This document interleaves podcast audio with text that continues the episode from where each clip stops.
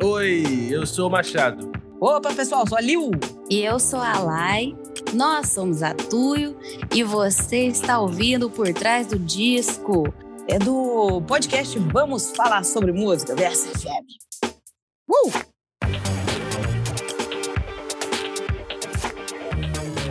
Eu sou o Nick Silva. E eu sou Isadora Almeida. E nesse episódio do Por Trás do Disco, um disco recém-lançado que nós do VFSM estamos ouvindo muito, moçada. O trabalho em questão é o Chegamos Sozinho em Casa, volume 1. Desse trio que todo mundo aqui é fã de carteirinha.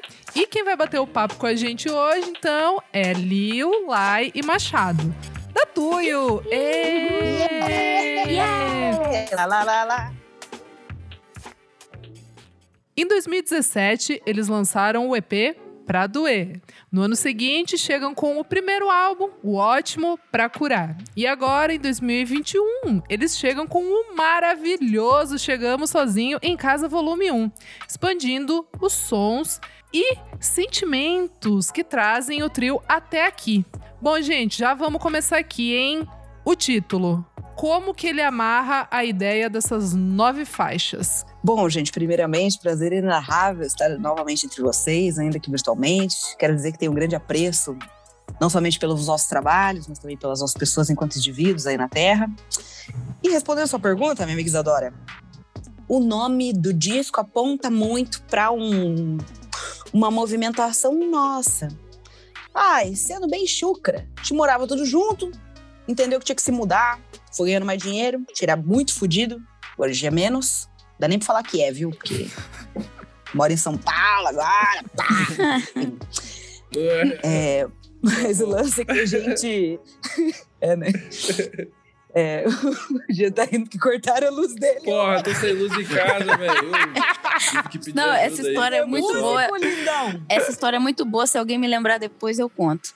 Do, da luz cortada. Segura. É mole. Tem relação com o disco, gente. Todo o contexto aí caseiro, né? Tem Entendi. relação com esse disco. Mas a ideia é que a gente tá relatando esse episódio, assim. A gente fez um recorte desse momento de expansão da gente enquanto artistas e do que, que isso implicou na nossa vida, que foi essa decisão de conseguir desenhar um território para cada um, sem Sim. que a gente se perdesse um do outro. Acho que talvez o disco é, seja bastante sobre isso, sobre principalmente sobre território, sobre esse Uhum. desenho dos territórios. Por isso, o, a ideia de chegada que traz um movimento, eu gosto da ideia do verbo e a condição em que a gente chega, apesar do verbo estar no plural, a gente desenha cada indivíduo através do sozinho Uhum. e em casa, que é o lugar de intimidade. Então, eu sinto que o título sintetiza muito do que a gente quis trazer na lírica, principalmente, que é a ideia de movimentação, de individualidade e de intimidade. Nossa, eu nunca tinha pensado sobre isso. Eu pensei Ah agora. lá. Ah Você lá. falou bem Entendeu? pra caralho.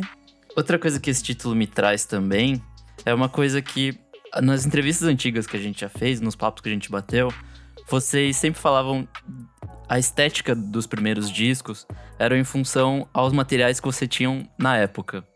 Então eu- sempre me pergunto o que vocês de fato queriam fazer, tipo, chegar em casa musicalmente, sabe? Tipo, isso aqui é o que eu quero fazer. Esse disco é o que vocês queriam fazer? Tipo, musicalmente?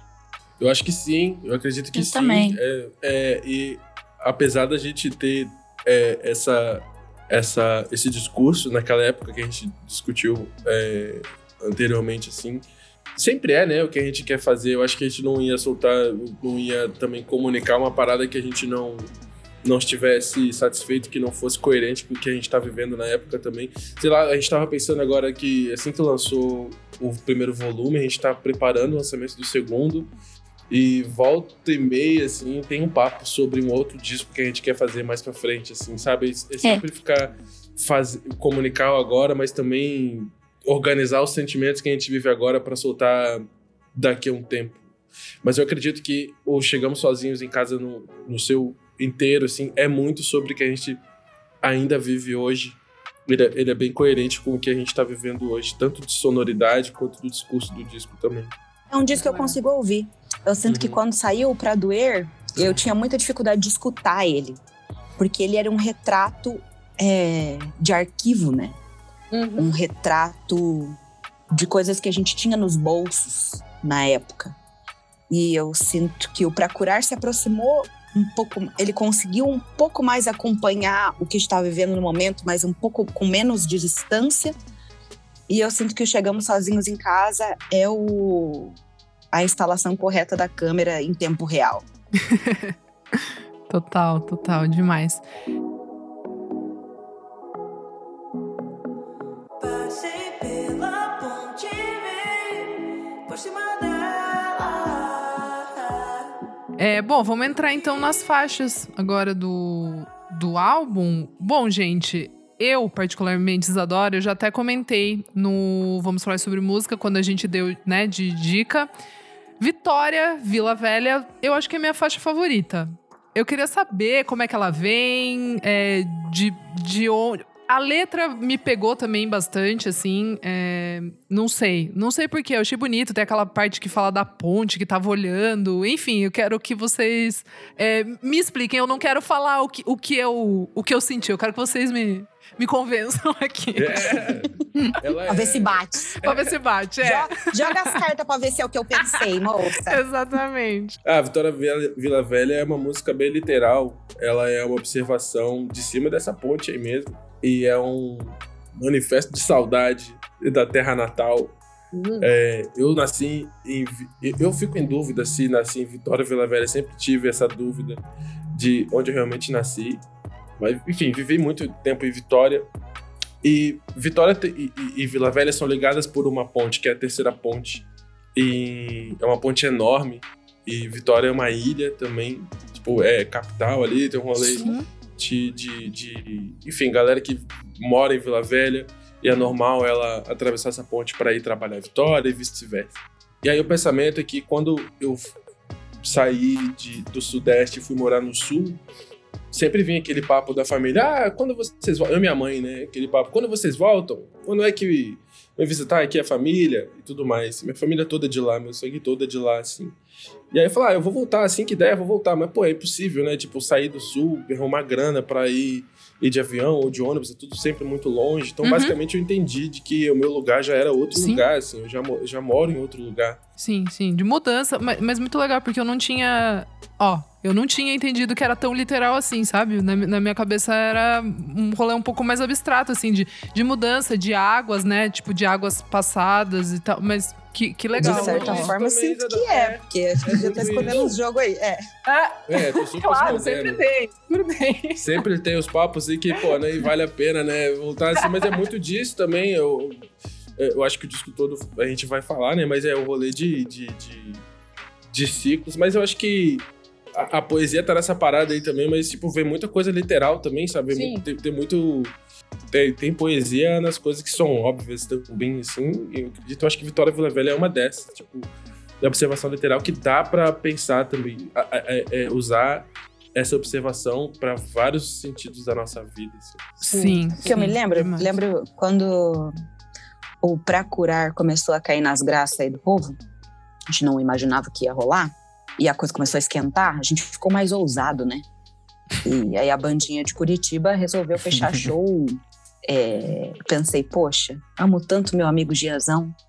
Vamos dar um jeito dele voltar pra Vitória? Falei com a Laiane.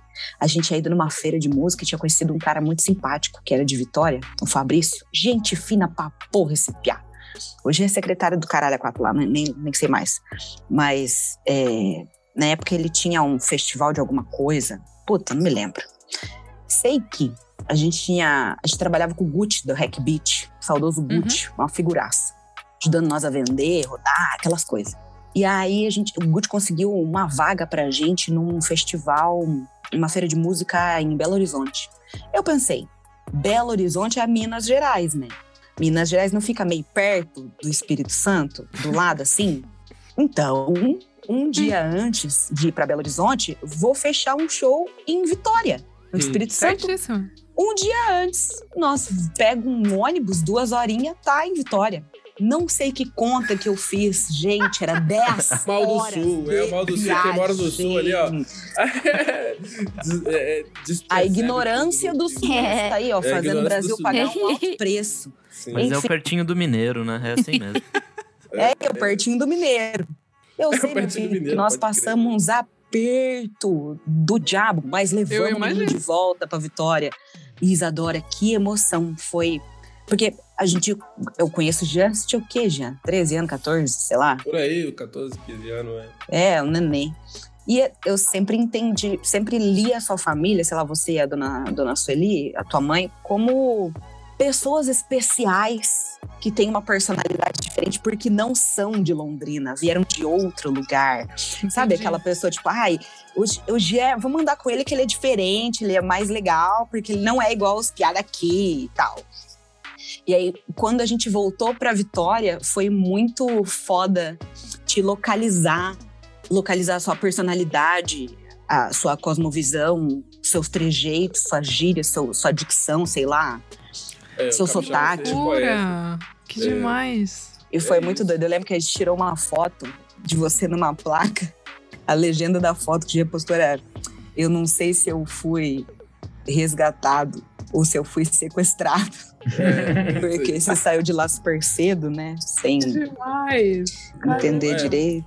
Vitória Vila Velha é uma letra antiga, muito antiga, assim, bem de momento de, de, de, de, de observar, quando eu tava com saudade, tava me localizando ainda no sul. E aí a gente encontrou isso quando tava mexendo pra esse disco. E ela foi elaborada daí pra, pra entrar no Chegamos Sozinhos. Perfeito, perfeito. E que faz muito sentido com o disco, na real, né? Fala sobre o É, movimento total. também. Total. Localização, sim. Caralho, que Sim. foda. Eu não esperava uma, uma resposta tão abrangente pra uma música que é curtinha, na verdade, né? Muito É doido, né? Todo mundo começou a mandar pergunta. Eu achava que todo mundo sabia que o Gia não era de Curitiba. E aí as pessoas, nossa, porque é uma música sobre Vitória. Os fãs, ah, os fãs, as pessoas que ouvem tua- que, que, é, né? que são de, de, de Vitória falaram, ai, vocês resolveram homenagear a nossa cidade, que bonito. Porque eu falei, ué? Mas olha aí o cara do menino, a cara de capixaba que ele tem aí, ó, o jeitão de andar. Vai lá pra Vitória, acha um monte de Janzinho. Vários Janzinho tem lá. Bom, vamos agora pra segunda música, O Jeito Era Ir Embora. Primeira porrada do disco. Essa aí, hein? Poxa, é, para mim tem uma das letras mais, acho que, diretas da vida, né? Então o jeito é ir embora, pegar as coisas e ir embora, me despedir e ir embora, te abraçar e ir embora. É uma coisa que eu, eu acho que eu não imaginava ouvindo o primeiro disco de vocês. Vocês já eram diretos, obviamente, mas eu não esperava uma coisa tão crua e tão é que não é frio, é, é uma coisa quente. É é um abraço do- da despedida, mas ao mesmo tempo é, é tão direto, assim, é tão. Ah, Sabe? Da, da onde veio essa letra e. E como foi colocá-la no disco? É muito errado a gente não tá fazendo isso, bebendo uma cerveja no bar, né? Poxa vida, como é que eu vou? Bom, é, todos nós assinamos todas as músicas, porque todas as situações que, que provocaram as canções foram vividas por nós três, com a gente sempre entendendo o que estava acontecendo na vida um do outro. Eu gosto de falar isso porque nem toda banda é assim, né? A gente acha, vive o encanto, né, de que as bandas. Tem gente que gosta de tocar junto. A gente vive um debaixo do, da axila do outro há muitos anos, né? A gente é família, muito próximos, muito amigos. Além da música, a gente faz outras coisas juntos. Jogar um CSzinho, pá, enfim. E o pessoal aqui da- do meu grupo musical me conhece bem. Eu tenho bastante dificuldade de compreender o fim das coisas. Talvez tenha sido estimulado aí pelo cristianismo ocidental e o- a ideia de eternidade, mas me assombra a ideia do ciclo das coisas. Eu gosto muito desse papo mais tilelência da vida, que tudo se renova, os caralho, depois que morre vira outra coisa, mas não me convence tanto. Eu gosto da ideia das da linha de eternidade. E no ano de 2019 eu tive que me deparar com o fim de várias coisas na minha vida. E sabe aquela coisa de para doer menos ou para passar tudo de uma vez, se arranca de uma vez só? Então eu sinto que eu vez, né? passei. É. Sinto que eu passei muito tempo aí remoendo muitas coisas e no, chegou no fim. Ai, que inferno, né? Nós escrevemos sobre umas coisas hiper profundas, a gente vai dar uma entrevista, conversar, fica um papo pesado da porra. Mas é. Foi. É a eu vida, minha amiga. casa. Gente! que saco. Ó, você que está escutando, quero que você não se sinta sozinho, tá? Você não É se sinta desamparado quando você pensar no fim Alegria. das suas coisas, sei lá. Eu tava saindo de um apartamento que eu gostava muito de morar e que eu lutei muito para conseguir. Eu não podia mais ficar lá. Era um apartamento num lugar maravilhoso em Curitiba. A gente tinha um vizinho infernal. Enderley, você precisa melhorar. Enfim, tivemos muitos embates. Insuportável. E foi. Eu lembro que a gente viveu um período nesse apartamento, eu, Jean e a Laiane, construindo a nossa vida ali, comprando um móvel novo, fazendo um café, recebendo boas e más notícias ali juntos, é, recebendo pessoas ali. Ai, o amigo separou da esposa, fica lá em casa. Ai, fulana tá vindo da puta que pariu, quer fazer a vida em Curitiba, fica lá em casa, enfim. Então era, era um lugar importante pra gente. E junto com a nossa saída, vários rompimentos aconteceram. Então, é, boa parte das pessoas que a gente recebeu ali naquele apartamento para acolher eram pessoas com quem a gente foi acabando perdendo contato e tendo que viver o fim dessas relações. Ai, gente, eleições e racismo termina com tudo, não tem jeito. Aí a gente foi rompendo ideologicamente, né? Não tava mais batendo as ideias, então o jeito é ir embora. É muito sobre quando o desconforto se sobrepõe ao afeto. E eu sinto que é uma situação que eu não vivi sozinha, que muitos de nós vivemos aí nos últimos tempos, quando o carinho já não consegue mais dar conta de ser o alicerce de uma relação em que as percepções são tão incongruentes. Então a gente acaba abrindo mão de algumas relações pelas quais a gente tem muito carinho, que a gente lutou muito para conservar, Uhum. porque fica impossível estabelecer um mínimo de conversa, porque ó, vocês já não partem mais do mesmo pressuposto. Tinha uma amiga minha, muito querida, Carolzinha, da quarta série, a gente se conheceu na, no segundo ano, segunda série. Muito minha amiga. Fomos crescendo, cada uma mudou de escola, depois nós nos encontramos de novo no ensino médio, nós era unha e carne. Até o dia do golpe, quando ela fazia questão de me telefonar para falar mal da Dilma. Nós quebramos o pau tão feio, de um jeito. Essa menina é uma mal educada. Inclusive, Não se estiver ouvindo, assim. você é muito mal Não. educada. Não, mal educada Olha, demais. Gente, o negócio aqui, Misericórdia. a mesma revolta que eu tinha quando eu me deparei com essa outra amiga, né? Porque a pessoa, a gente, sei lá, você faz amizade, você fala de esmalte, de filme, de tarefa da escola. A gente não tinha chegado em nenhum momento em que a gente precisava resolver embates ideológicos, assim. Então, acho que a mesma surpresa que eu tive quando ela revelou as crenças dela foi a que ela teve quando eu revelei as minhas. Uhum. Então, tô citando esse exemplo, não escrevi pra ela essa música, Carol, já, já superei. Certo. Eu tenho muito carinho por ela, tenho saudade, inclusive. Já tem uns filhinhos fofinhos, enfim. Mas não, não gasto mais meu latim, né? Porque não vai bater o santo, não tem jeito. Mas não guardo mago na line, que guardo que é irmã caçula, é isso, né? Nossa, Mas... rancorosa. É, é. enfim. Mas eu sinto, sinto que o jeito é ir embora é uma despedida decidida, pensando na minha saúde mental, pensando nas coisas que eu sou capaz de suportar para manter uma relação Caramba. por conta Deus, dessa minha dificuldade de aceitar também. os finais. Ah, Isadora é foda, né? É foda. É e foda. eu sinto que cada um de nós deve ter algum episódio desse naipe para contar, seja com um familiar ou com um amigo antigo, ou consigo mesmo. Às vezes você se olha Uhum. no espelho e pensa, puxa, eu acho que eu vou ter que me livrar dessas coisas que eu amava tanto e que eu acreditava, mas não fazem mais sentido para mim. E eu lembro que eu escrevi essa música no dia em que o Jean pediu um Uber para mim e me ajudou a pôr as coisas no carro. Era um Uno vermelho. Era um sábado, domingo de tarde. Tava só o dia.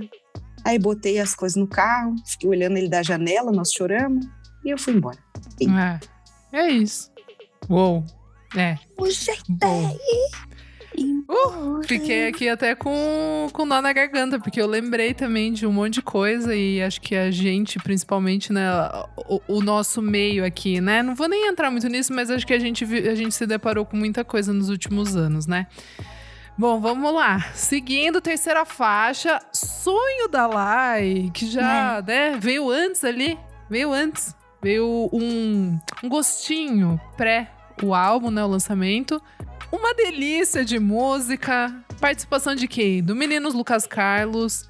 E eu quero saber, cara, qual que é essa parte boa, né? Só quero a parte boa, não quero a parte ruim. Como é que é isso aí? Nossa, eu vou falar que pra mim, essa música, ela tem uma vibezinha Jessware. Da batidinha É chique boa. e uma voz bonita. É. É isso. Uh! é. Drinkzinho na mão. Uhum. Nossa, sim, com certeza, é isso aí. então, esse negócio de parte boa, parte ruim aí é tudo de dentro da cabeça do meu amigo Lucas Carlos, que soube de um jeito maravilhoso, assim, impressionante, fazer um paralelo muito maluco e muito bonito com o que eu tava contando nessa, nessa música. Porque, ah, gente, sonho da Laia é realmente um sonho aí que eu tive. Nessas pausas, assim, entre um show e outro, sabe? Que você tem aqueles cinco minutinhos pra tirar um cochilo, você- dorme no sofá da recepção. Aí eu dormi, acho que acontece com quase todo mundo, não sei, vocês me dizem aí, mas esses esses cochilos que a gente dá no meio da Sim. tarde de cinco minutos, É se você sonha, não parece que é a coisa mais real que você já viveu É na sonho sua vida? lúcido. É bizarro. É É bizarro. muito doido. É de você acordar e, e não, não conseguir entender se era um sonho ou se é uma memória.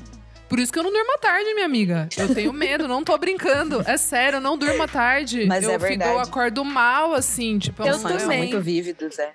É É, bizarro. então, é muito doido. Tipo, eu, eu sinto que é porque. Ah, é muitas coisas, né? Fiz lá meus cursos de psicologia, lembro de quase nada, mas dessas paradas de sonho eu lembro. Porque era uma parada que me interessava muito, assim. Sabe, quando você sonha uma coisa muito esquisita, geralmente você vai no Google pesquisar o que que é, ou você vai, conta o seu sonho para um amigo e fala: Ih, você não sabe o que que é isso, não? Você já viu alguém sonhar? Você já sonhou com isso aqui, isso aqui, sabe? Mas aí no curso eu vi que era mais divertido ainda. Porque você não tá só. Quando, sei lá, existe lá a interpretação dos sonhos, quando alguém in- quer interpretar o seu sonho, quando você quer interpretar seu sonho, não é só sobre os elementos que ele apresenta. É o jeito que ele apresenta, é todo um contexto, mas também é a forma que você conta depois, que tá o tesouro da coisa. Porque é você que vai dar os destaques, é você que vai dar nuance. É uma história que só você sabe. Então, a pessoa só vai saber do seu sonho porque você contou. Não tem como ela ter vivido isso, tipo, ai, fui na padaria ali, comprei um pão, e o pão tava um- uma pedra. Você viu isso? Aí o pessoal vai falar, ai, fui na mesma padaria, o pão tava uma pedra. Sabe? Sim. Aí, e foi muito legal poder mandar essa música pro Lucas, porque realmente parece que ele tava dentro do meu sonho. Porque eu tô lá contando uma, uma história muito maluca eh, sobre uma coisa que eu vivi lá dentro e muito gostosa. A sensação desse sonho foi deliciosa, assim. Parecia que tava tudo slow motion e eu tava em deslocamento. Eu acho que é por isso também que essa música foi parar nesse disco, porque mais uma vez é sobre deslocamento, mas dentro da minha cabeça. E aí eu eu, eu tava nesse deslocamento, eu tava indo em direção a algum lugar, eu queria alguma coisa que tava longe, assim, na, na minha mente, quando eu tava lá pendurada no caminhão, eu olhava para frente e no horizonte o que eu via, assim, tudo brilhando por, por conta da chuva e da noite, era uma, uma cidade, como se fosse uma miragem, assim, uma coisa meio borrada, esfumaçada lá longe, assim. E eu sinto que o Lucas, mesmo não tendo sonhado isso, de alguma forma, o que ele fala é, é, é como se eu tivesse acabado de acordar. Sabe? Eu sinto que ele, ele fez o, o pós-sonho, aqueles três segundos que são fundamentais para você ou guardar esse sonho na sua memória ou simplesmente deletar ele da sua cabeça, que é isso que acontece, né? E foi muito bonito poder trocar isso com ele, assim, porque, Você sabe o que eu me lembro, irmã? sei Que lá. ele não botava muita fé. Ele mandou essa parte, ele gostou muito da verdade. música. E essa, o piano que tem no meio, que o Jack sampleou, gravou, sei lá. O Jack é o Piaco Produção. Era só pro final. Era só pro final. que era tipo um tchau, assim. Tipo um fade outzão. Uma brisa. Porque a espinha dorsal dessa música, na realidade, surgiu do cerebelo do Gia Machado. Yeah. E foi, foi um susto pra mim. Por quê? A gente Verdade. vinha de uma linguagem pra doer, pra curar, amadurece e apodrece. De repente, o Jean aparece com unts, unts, unts. Eu falei, que porra é essa? Aí Jean falou, velho, vai ouvindo, vai ouvindo, tira a sua pira. E ele foi Eu gente amei de cara. familiarizando. A Laiane se apaixonou. E ficaram os dois ali pleiteando essa canção. E o, o Jean é aquário, né? Gente, eu não acredito em signo muito, mas eu adoro falar. Jean tá com a cabeça sempre aonde? Lá em 2059. Sim, sim.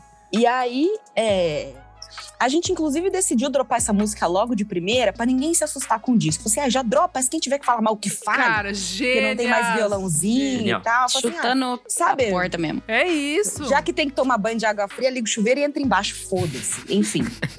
aí, é, quando o Lucas ouviu essa, essa música, ele falou: pô, esse pianão aqui, que delícia, cara, porque ele é bem melódico, ele pensa É. melodicamente, ele fala, mel- Perfeito. a, a especialidade cirurgiã dele é a melodia.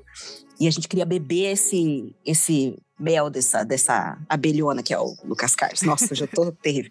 Aí ele escreveu essa parte e mandou é, no WhatsApp pra gente. E ele mandou super tímido, né? Falou: Pô, veja se ficou bom, se não ficou, é só um rascunho, não sei o quê, ppp. E eu, Ficou perfeito Fiquei- logo de primeira. Sim, porque tava con- é bem o que a Elaine falou, tava conversando com o onírico conversando com o real e era uma coisa que a gente não tinha previsto. A gente tava Sim. só no lugar Que do legal. subconsciente. A, a, a, a impressão que ele me deu com o que ele escreveu era de que. Sabe aquela parte. Aquela, sabe aquela parte que eu fico falando o tempo inteiro, eu vou sumir, eu vou sumir? a intenção em escrever isso, na verdade, era para traduzir uma coisa que, que, que, que acontece tanto em sonho quanto subjetivamente, assim, poeticamente na vida real.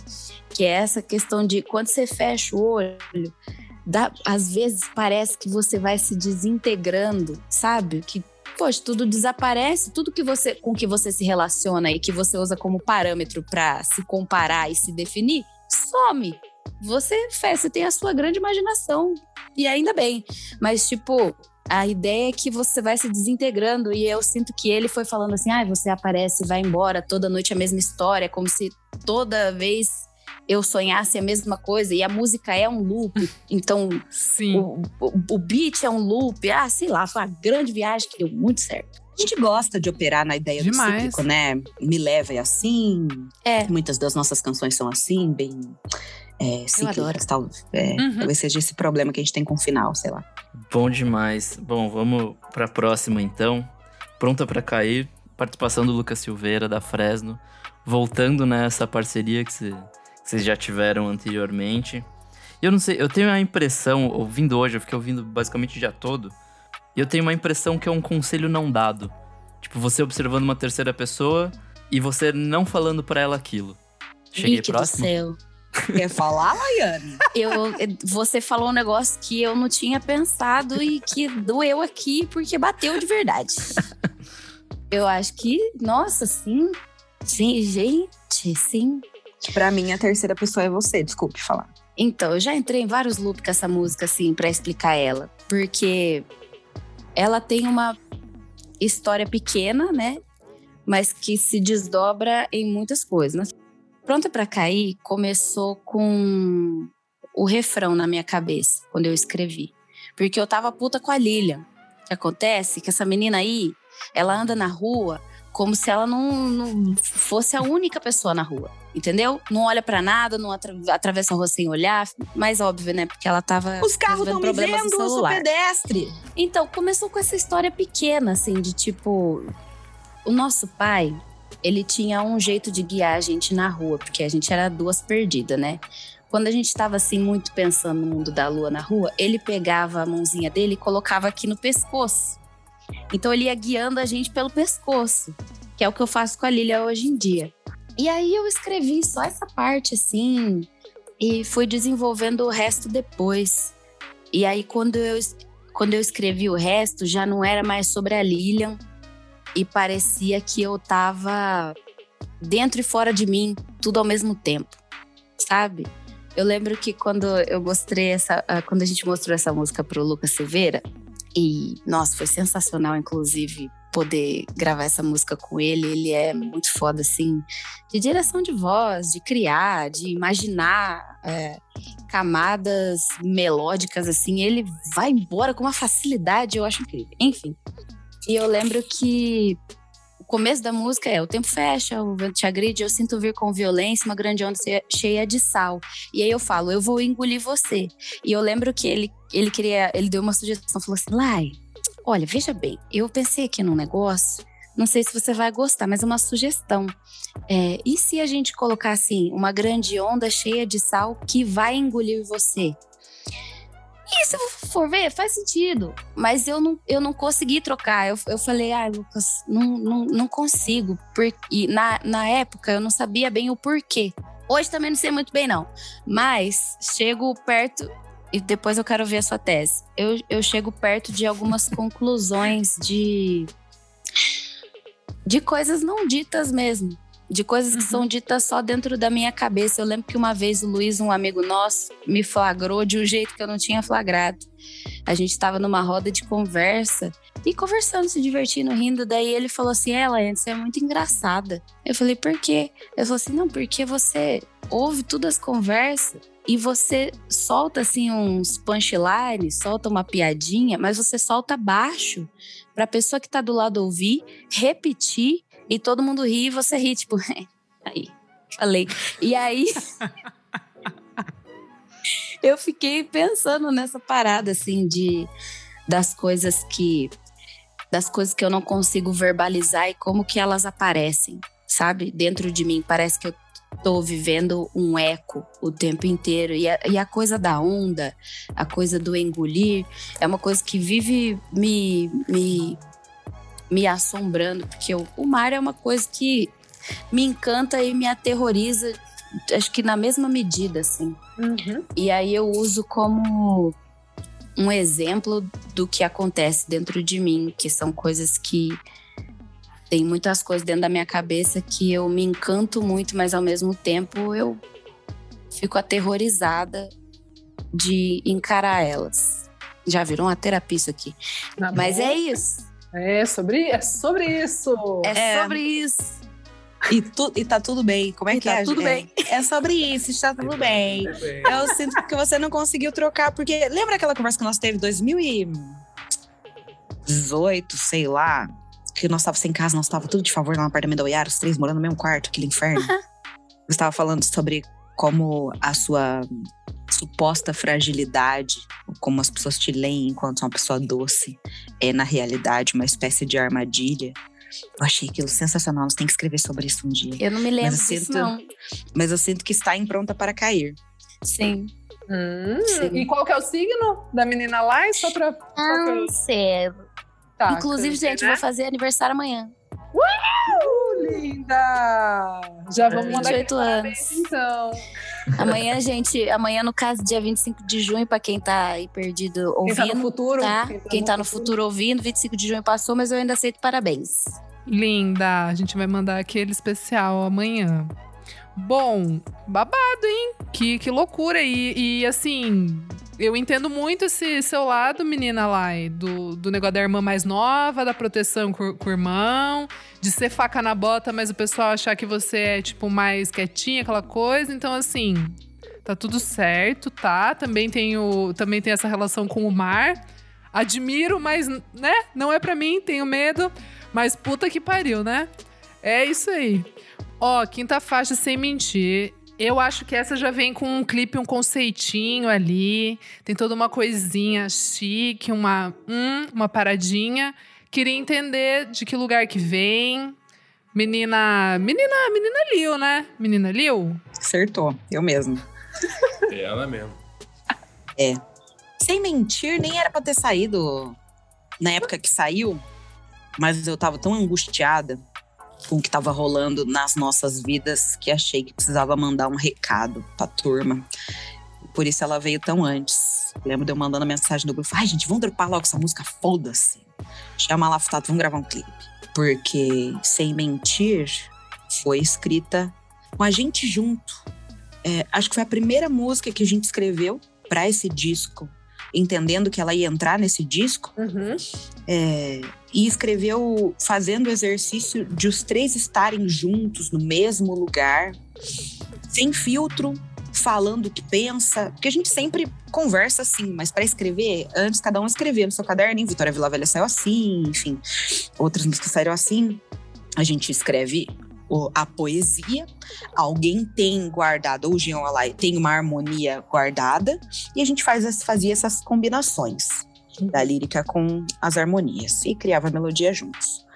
Em Sem Mentir foi diferente, a gente estava junto conversando sobre a sensação de ter vivido um ano tão turbulento quanto 2019.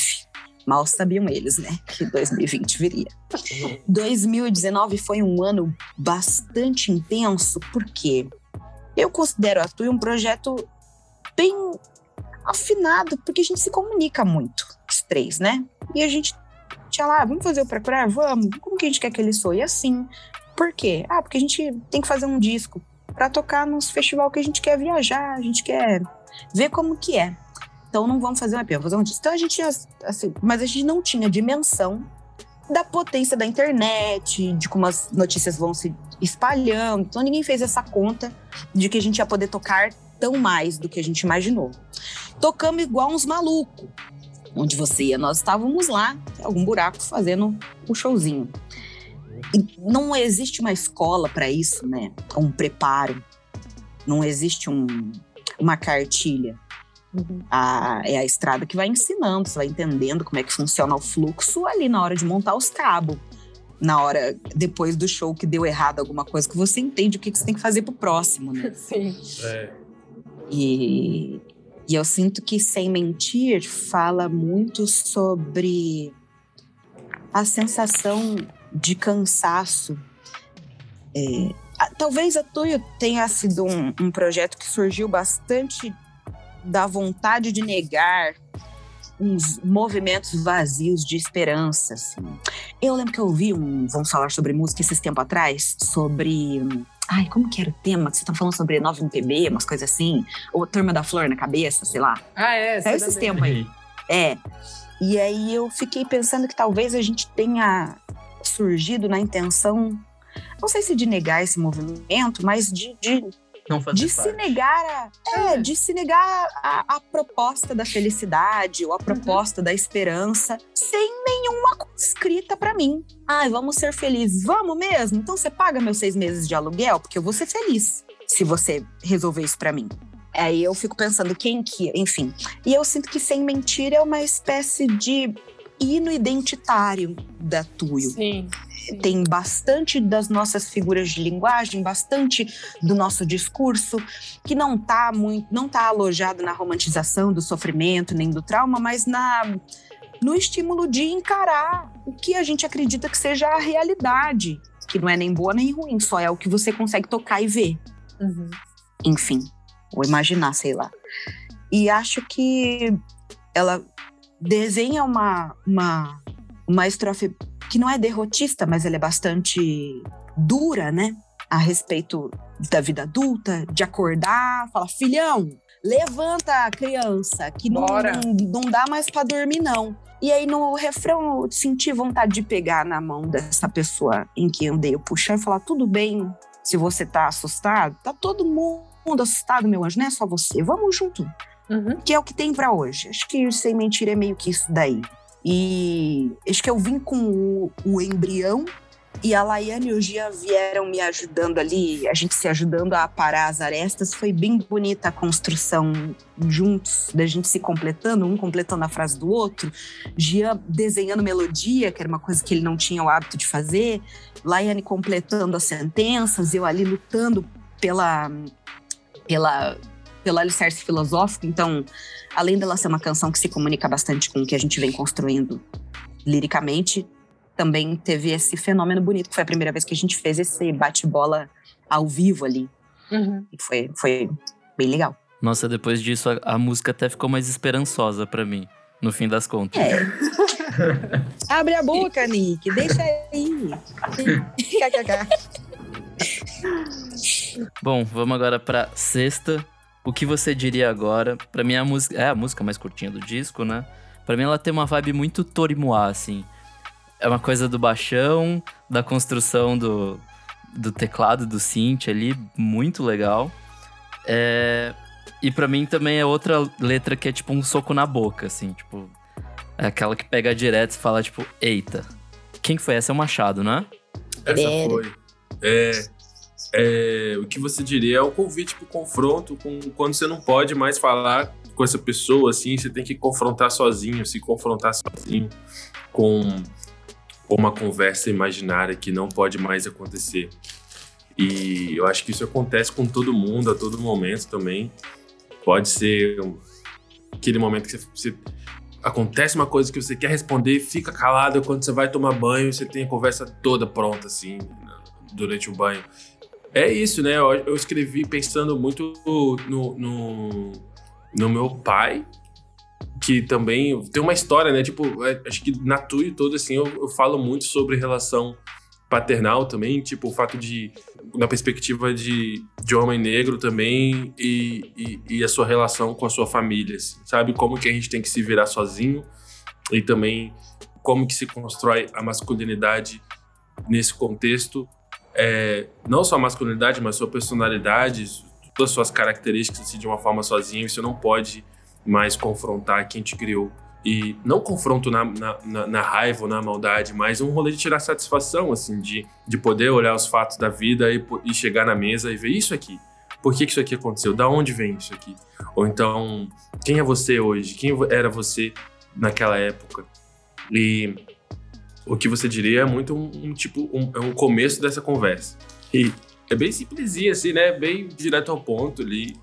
Não tem conversa. Me ferrei fazendo aquele baixo, porque agora eu, não tinha, eu tinha pensado que ia, que ia ter que cantar ela e tocar o baixo também. E, e agora. Mas você tá aprendendo mandando no bem, show cara. mesmo. é, aprender no show mesmo, dá nada, vambora. Bora! É isso.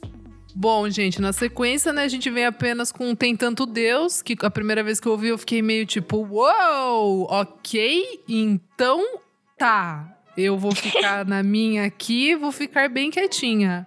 Gente, de verdade, assim, que letra, né? Bom, vamos lá. É, tem tanto Deus no mundo e cada um tem raiva de mim de um jeito particular. Em toda religião, eu gosto dessa parte. Em toda religião que existe, sempre dou meu jeito de pecar. Tô devendo tanto sacrifício, heresia de não acreditar. Gente, como, co- co- co- como é que é, assim? é, vem de um lugar de, de muito tempo, assim, de, de talvez um. Não sei se rancor é a palavra, mas. Eu acho que é deboche. Pra mim é um- é grande É, deboche. então. Tem cara da Liu. En- então, assim, a- então. Eu ia falar. Não, Nick, pera. É, é de um rancor, mas daí que você vem com aquela, sabe assim, com aquele, com aquele tapa, assim, sabe? Tipo, pá! Daí você manda essa. Como que é? Como é que é?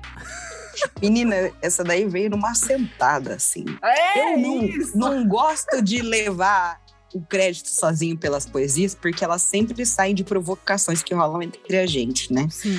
Então a gente conversa, conversa, conversa, conversa, de repente rola uma epifania, a gente sente e escreve. Eu lembro que eu, eu matei uma. Foi no dia que vocês conheceram a Urias, que eu não conheci, que ódio. Que eu não fui na festa lá, porque eu precisava escrever essa, essa música. Rapaz, ela Verdade. fez um rogue no meio daquela. daquela lá do Foi, eu Cine Joia. perdi. Meu Deus do céu. Ela. ela Foi. Mas enquanto isso. Liuzinha tava lá, ó. Estourando. Enquanto isso, minha no momento que ela estava dançando lá. ali, eu tava escrevendo. Eu tava debochando Conexão. legal. Rolou conexão. É. Ai, gente, sabe o que acontece? A gente foi criado todo mundo em Londrina, Jean saiu de Vitória do Espírito Santo, nós se encontramos em Londrina na igreja, né? Todo mundo já sabe essa história aí. A gente aprendeu a cantar na igreja, aprendeu a tocar na igreja, a mãe de Jean, dona Sueli, rainha do contralto no coral, meu pai, pastor de igreja, ela segue até hoje, princesa, essa mulher é uma princesa. Dona Sueli, um beijo. Aí a gente lá, assim, sob a rédea dos nossos pais, vivendo nesse ambiente, querendo voar, né? Gente, nem banda gospel meu pai deixava ter, era um inferno. Caramba. Eu queria ter banda, ele não deixava, falava assim, tem que estudar, tem um monte de coisa pra fazer, não vai inventar moda não. Enfim, quando chegamos em Curitiba, a gente seguiu na mesma lógica, né? Fomos pra Curitiba, vamos procurar uma igreja pra frequentar, porque é isso que a gente tem que fazer, não é o certo? Continuar fazendo isso? Até o dia que alguém se perguntou: quem que vai fiscalizar se nós paradinho? Deus. é só não ir. Assim que a gente entendeu, a gente foi devagar entendendo isso, né? Sim, sim. Porque não é como se a gente nunca mais tivesse contato com os nossos pais. Meu pai sempre perguntava: que igreja você está frequentando, filho? Como é que é a doutrina lá? O pessoal é legal? Enfim, Dona Sueli também sempre de olho no Jean. A gente falava se que a gente fazia muita célula em casa. Não, é que a gente Miguel. faz célula devocional em casa. É, negócio é, pai. é, é, é, é em casa? encontro. Grupinho, Ah, é É, tipo grupinho. culto. Ah, tá. É tipo grupinho. culto em casa. Tá. É. tá. O pessoal não usa mais esse termo, sabia? É, é, é, agora é outro nome. Não lembro mais. Não. Olhei. Agora é nenhum, né? Porque não pode encontrar. Enfim. É, exato. Mas é, eu sei que, com o tempo, a gente foi flexibilizando os pilares que guiavam as nossas crenças. Então, frequentava a igreja e pensava, não, curto muito o negócio de Deus, mas não é bem assim com a Uhum. figura da mulher. Traduziram errado essa parte aí. Sim. Aí foi passando o tempo. Ah, não, a gente acredita pra caralho nessa porra toda aí. Mas, gente, nada a ver esse lance com a comunidade LGBTQIA. Acho que o pessoal traduziu errado essa parte da Bíblia. O pessoal, ninguém tá entendendo direito. Jesus era outros 500. Até o ponto em que não sobrou porra nenhuma. Nem Jesus tinha sobrado mais. Falei, não, ele nem homem era. Devia ser uma mina trans, sei lá. Mas traduzir errado. Eu sei que de traduzir errado em traduzir errado, a gente inventou uma outra religião. Só que o chato é que nós tínhamos que continuar indo na igreja. Daí a gente vazou de vez. Quando a gente vazou, lembro que eu ainda estava na faculdade, assim, eu lembro das pessoas, dos meus amigos próximos, pessoas que sabiam que eu já não frequentava mais ou não acreditava mais, começaram a me perguntar, que é, parecia que a decisão mais lógica, por ser uma mulher negra, eu sair do cristianismo ocidental e começar a investigar outras religiões de matriz africana, que a gente foi estimulado a odiar a vida inteira. Comecei, não fui muito fundo, porque eu pensei, mais gente, mais gente para eu decorar os nomes, prestar culto, frequentar a igreja, ter um outro compromisso que eu tenho que ir algum dia da semana para falar da minha vida com gente que eu não conheço. Aí eu fiquei pensando, quer saber? Foda-se. Se tiver, se for verdade, eu chego lá e falo, não acredito mesmo. Não fui mesmo, me desculpe, pode mandar pro inferno, por, sei lá, as outras coisas que tem aí que tem que ir. Daí eu pensei, bom, transgredi em uma, transgrido em todas, né? Se tem alguém que tá o certo aí, boa sorte. Mas Certo É, pelo eu certo, eu continuo rindo. errado.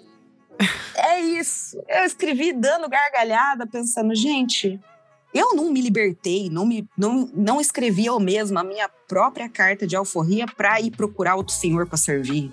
Uhum. O capitalismo é assim que funciona, né? Eu sigo aqui trabalhando, buscando meu dinheirinho, que ainda não reverti o sistema. Mas É. é, eu fico pensando, já sirvo o senhor do dinheiro, né? Como chamava na igreja? Era Mamão. mamão, mamão, mamão, Mamão. mamão. KKK. É esse mesmo. Enfim, eu sirvo o mamão. Deus o dinheiro que eu quero comprar uma casa pra mim, pra minha mãe e pra Dona Sueli. Nossa, se o pai ouvir isso. Ele não vai ouvir. É só ninguém mandar o Você link. serve mamão. Eu vou ficar chateada. Não, o pai envelheceu, ele vai entender. Pai, te amo muito, acredito em tudo. Vamos orar. Eu não contei, eu não tive coragem Meu de contar Deus, pros meus pais ainda. Então toda vez que eu volto pra Londrina, eu fecho o olho, eu oro, falo, ah, pai, a igreja acabou, não existe mais estruturas. Eu desenvolvo minha espiritualidade sozinha, ppp, aquele, aquele papo, né? Mas a verdade é que eu não acredito em nada. É, Entendi. e é isso, foi assim que surgiu tanto Deus. E gosto muito dela, porque ela tem uma pegada tão Linkin Park. Eu sinto que o Lucas, foi o Silveira que Ô, produziu um, um, tem Eu sinto que ele entendeu tanto, tanto, tanto. Eu lembro que na hora que ele propôs, eu falei, gente, mas isso tá Linkin Park demais. Será que é isso que eu. Aí chegou no refrão, eu falei, sai! Estupado! Estupado! Eu falei, nossa, no palco vai ser tremendo. Tudo! Aleluia. Agora eu O quero ver essa momento. música ao vivo pra ver toda essa vibe Linkin Park rolando. Menino, vai ser um Com estouro. certeza. Vai ser doido. Vacina aí, pessoal. Fiz tanto segredo que esqueci o que não era pra contar. E quando pesa. Bom, vamos pra próxima aqui. Pra Curar é a minha preferida do disco. Tem participação do Jalu. E tem uma das minhas frases favoritas que vocês já disseram. Nenhuma dor dura para sempre, mas essa chegou para me desafiar. Parece que chegou minha hora, mas dizem que ninguém morre disso. Eu vou acreditar. Essa pra mim, tipo, também vem num, quase num tom de piada, assim, de tipo, porra, tá uma merda, mas eu vou rir disso um pouco. e daí vem o final também, que nenhuma dor é pra curar, que é o refrão, né, que fica, fica repetindo. E eu sinto que ao mesmo tempo em que ele não é uma antítese ou nega as obras anteriores, ele parece ser tipo uma conclusão que vocês chegaram depois de ter passado por essas duas obras. Você matou, Nick. Você matou. É isso. Mais uma vez, Nick A acertou. gente tem que ficar lidando com tudo isso sozinho. É, é tudo que acontece na nossa vida, a gente vai ter, por mais que se resolva é, a situação, assim, a gente vai ficar com aquelas. A gente sempre tem que pegar, a cada um pega a sua parte e resolve sozinho ali. É. E nem sempre vai, vai se resolver mesmo. Eu, eu, eu gosto muito dessa música porque ela me lembra muitos episódios entre nós três que, assim, acontece uma parada que é muito triste, muito frustrante, e aí, sei lá, eu sozinha no meu quarto, eu choro, e aquilo é um drama, aquilo dói, aquilo sangra, aquilo é horrível, parece só falta tocar a música da novela, assim, abertura usurpadora. Será E aí, quando eu chego-? E aí, quando eu chego pra contar o que me aconteceu com a Lili o Jean, a gente se olha e não, e não tem como não dar risada. Cu- gente, quantas vezes isso já não aconteceu, Lili Jean? Quantas? Ó, tá quantas passando vezes? várias. Hoje- da- Jean chegou Da- hoje. Co- Conta a história, pronto. Ai, meu Pronto. o- ah, deixa eu contar, Jean. Deus. Conta, conta. Jean viveu hoje um dia de, de luta, assim, um dia complicadinho, levemente Hoje complicadinho. Aquele monte de, Sabe aquele monte de coisa que começa a dar errado, coisas pequenas que vão começando a dar errado, e se Termina de aputo. né? É. Acordamos e começamos a se mandar mensagem no grupo que tem nós três e já falou assim: Poxa, gente, aqui na minha casa alagou meu banheiro todo, porque o negócio lá, a água encheu a casa toda. Eu não sei de onde que veio essa água. A gente falou: Nossa, vixe, vixe, vixe. Não, mas tá tudo certo, beleza, beleza. Eu liguei Regina, E aí, meu dia. é, falou: Foda-se, mas já tava É, puto. É. Aí eu passei na casa do Gê, porque a gente tinha que encontrar a Lilia pra fazer umas entregas de trabalho da Tuyo, né? Cheguei lá, falei, bora, bora. Subi lá na casa dele, aí desci. Eles moram a todos no gente- mesmo prédio. na- é. Aí na descida, a gente olhou pro lado do portão e tava o moço da Copel lá, olhando os relógios. E daí eu olhei pra ele e falei, Mas ah lá, ó, vocês, detalhe que vocês já desceram no deboche, xingando a porta que tá estragada, É. que o chaveiro não apareceu. É, hoje do prédio. a, a gente desceu xingando tudo. É, ela Aí tava a- se travando na porta, ela não conseguia abrir, porque o prédio todo tá reclamando e que a fechadura tá dando problema. Lá ele Isso aí faz a porta, dias. a porta não abria, nós não conseguíamos sair A do porta tá inchada, inchada de água. Enfim. Aí olhamos pro cara da Copel, esperando o Uber, né? Aí eu olhei lá. Copel é a eu Companhia falei de Luz do Paraná. É, É, aí eu falei, ia lá, ó, Jean, o cara da Copel vai cortar a luz de alguém hoje, kkk, kkk. Entramos no Uber, caminho do negócio da Lilia, o Jean pega o celular. Olha pra E mim e fez- fala, o cara da Copel foi cortar a minha luz. E eu olhei pra ele assim, pô, que merda, alguém vai ficar sem luz hoje. Que droga. tão triste, ele ficou tão É. triste. Aí eu fui abrir, abrir lá o negócio, tô com quatro luzes vencidas. Aí juntamos mano, todos os dinheiro pra pagar. Falando, não, pega da Nossa, conta da Lília, planejando da conta dia, da assim, Laiane. ó, Não, vou trabalhar hoje, vou chegar em casa, vou trabalhar, fazer altas coisas. Assim, meu dia acabou naquele momento ali já, vou fazer a entrega da Tuyo. E vou ficar aqui, gente. Vai acabar a conversa, nossa conversa aqui. Eu casa- vou ficar aqui na casa. Onde Casa alagada e sem luz. Enfim, aí eu sinto que a gente tem essa prática, acho que o ponto dessa Sim. história inteira é que a gente tem o privilégio, vou até usar essa palavra aí que a gente não usa muito para nós três, o acesso né? de poder é, guardar as devidas proporções, de viver esse tipo de coisa um com o outro. Então, sei lá, perdi uma vaga de emprego, lá nesses dias dormiu, tinha uma entrevista marcada, ela dormiu. Foi feio demais, nós tivemos pedir terrível, desculpa, foi horroroso, ela tava muito terrível. cansada. Isso não se fala. Isso. Inclusive, gente peço tem o desculpa toda a equipe da Alice assim. e da Trovoa.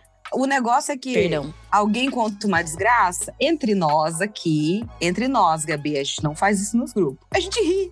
E você vai fazer o quê? Pagamos as contas. Você ligou pra comprar lá pra avisar que pagou? O famoso corre enquanto chora. Aí, aí, então, aí eu fui. Corre fazer o enquanto pedido chora. aqui de religar a luz e eles falam que não tá no horário, gente. Aí eu tenho que É? esperar amanhã pra pedir É? pra ligar.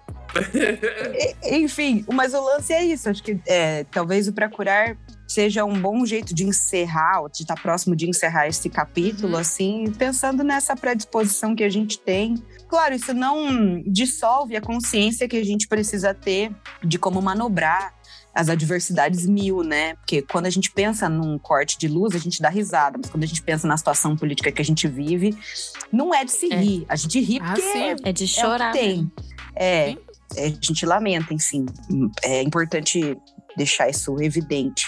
Mas entre nós aqui, quando uma desgraça acontece, é corre enquanto chora. A gente corre, dá risada, chora, pensa numa solução, dá risada de novo. É foda. É a risada de desespero mesmo. É. Meu Deus. Ai, ai. Bom, depois dessa, a gente chega ao quê? No final, a última faixa, toda vez que eu chego em casa. Belíssima! Chegando ali quase em oito minutos. E temos o quê? A participação finíssima de Jonathan Fé, que também lançou um dos álbuns do ano, na minha humilde opinião aqui, né? Por enquanto. Fino demais o negócio. Nossa, os Putz. pianos dele nessa faixa. Puta Cê é pariu, louco.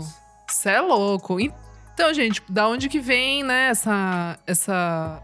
Eu, eu gosto de saber se a letra já pedia um, um piano ali, se na cabeça de vocês ou não, vocês, tipo, ah, vamos chamar o Jonathan, e daí vocês tinham uma letra, e ah, acho que essa aqui funciona. Co- como que foi o processo de. E outra coisa que eu quero saber também é essa parte dos recortes. Que tem a Lai falando, tem acho que a Lil rindo. Então eu acho muito, acho muito divertida a vibe dessa música também nessa coisa mais onírica, assim. De ter esses recortezinhos rolando atrás. É, pô, é, a gente se divertiu nessa música. Eu, eu acho que essa parceria com, com o Jonathan, ela vem de. É um desejo de muito tempo. Desde que a gente se conheceu, a gente já tinha muita vontade de fazer alguma coisa com ele. E toda vez que eu chego em casa, ela veio desse movimento de que a gente estava fazendo as prés do disco, os primeiros beats para enviar para os produtores. É, era um momento que de pausa entre os shows, a gente estava em Curitiba. E aí eu e lá a gente estava em casa, não queria sair de casa, tava um dia, aquele dia de chuva assim. Ah, vamos fazer aqui um beat. A gente começou a, a produzir e a gente tava caçando umas frases que a gente já tinha guardado, assim, sabe, em caderno, a gente Uhum. guarda, cada um buscando suas anotações. E tinha essa frase solta, toda vez que eu chego em casa eu não sei de onde eu vim, que era muito nossa realidade, assim. Naquela época a gente tava. A gente saía, cada um ia pra um canto. E, ah, sei lá, vou lá no bar do. do vou lá no Soila, a gente ia muito no Soila Latino, que é um bar lá de Curitiba. E começava ali, né? Aquele rolê que a gente começa no- em um lugar e termina a noite em outro e nunca sabe pra, como que a gente parou naquele lugar e como que a gente voltou em casa, assim. Essa Saudades. rotina é insalubre também, mas muito saudade também. E acho que é, é, essa frase foi escrita nesse momento de insalubridade, assim, é, observando o mal que às vezes isso faz de, de, de não ter o controle, assim, do que a gente quer fazer. E depois que a gente montou esse beat, ele tava ali, a gente pirando com a Lai também, e eu acho que tem muita coisa na música que se a gente tira, deixa ela perfeitinha, assim, a gente tira um pouco do que do momento que ela está sendo composta e do que, que a gente está querendo dizer com aquilo também, né? É, e aí foram essas edições. Quem fez essas edições foi o Gianluca. A gente entregou a faixa toda para ele é, com, com esses detalhes. E o Jonathan também entregou é, as partes dele, né? Com os pianos, as intervenções dele. E Gianluca acabou embalando tudo, é, editando essa faixa. assim, porque a, a gente já começou. No momento que a gente produziu, a gente já tá. Que a gente juntou tudo, a gente já estava em pandemia. Então ela foi feita remotamente também. Jonathan fez tudo em casa e enviou pra gente. Caramba. E Eu ia falar um negócio. Fala. É que essa música, não sei se vocês já assistiram aquele filme do Miyazaki, dos estúdios Ghibli, Castelo Animado. Opa! Nesse filme tem uma parte, poxa, eles vivem no castelo animado, né? O príncipe lá, o rei, o, o mágico, vive no castelo animado. E a porta dele tem um, um negocinho que eu tô fazendo vários gestos aqui, como se todo mundo que tá ouvindo tivesse dentro. É, tem uma rodinha do lado que é toda colorida e que quando ele gira, toda vez que ele abre a porta, ele vai para um outro lugar. E aí é essa sensação que eu tenho, assim, de que o mundo tá girando, girando, girando, girando, e aí eu abro a porta com o mundo girando assim, zonza, perdida, com labirintite, tentando entrar. E quando eu entro em casa, as coisas param, sabe?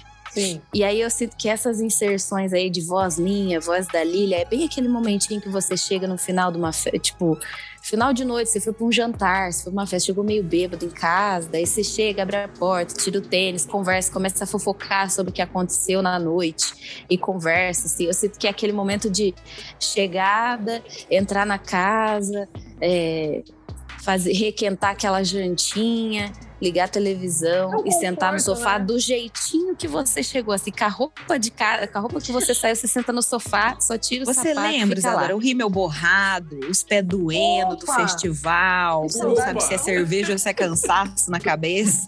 É Que isso. saudade, não, minha, minha amiga? Que horror, Nossa. que loucura. Que horror. É isso. É bom. E é isso. É isso mesmo. É isso mesmo. Maravilhoso. Nick, a gente, a gente chegou no fim? Finalizamos aqui. É, mas, Então- mas antes disso, antes do final, na verdade, quero perguntar o que, que vem nessa segunda parte, se vocês já puderem falar. Só um, só um tiquinho assim, ó. pra Só gente? um... Eu acho que A gente- uma, uma nova perspectiva do mesmo assunto. É.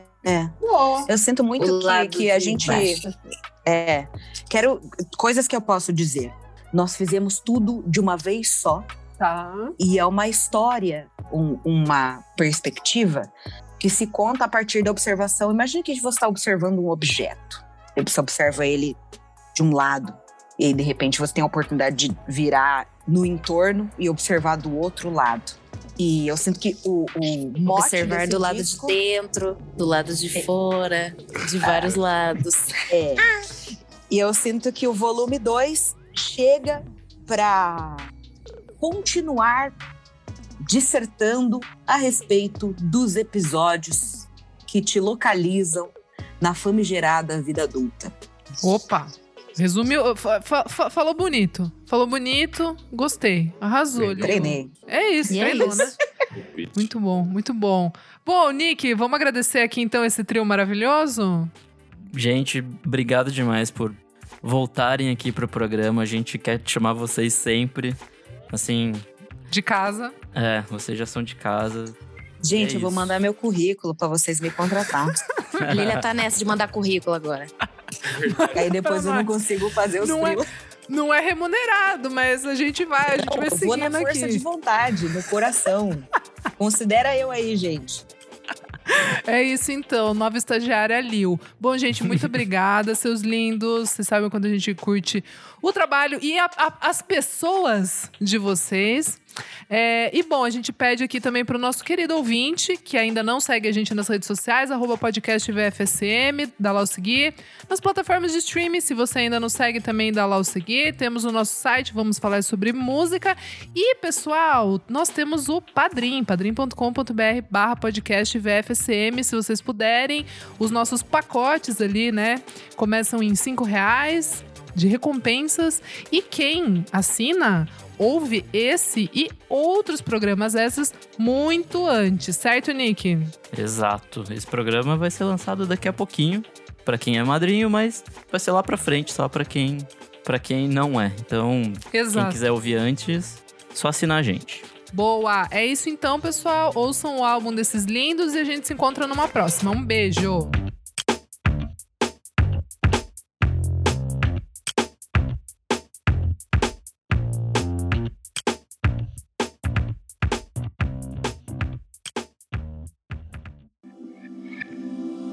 Esse podcast foi editado por Nick Silva.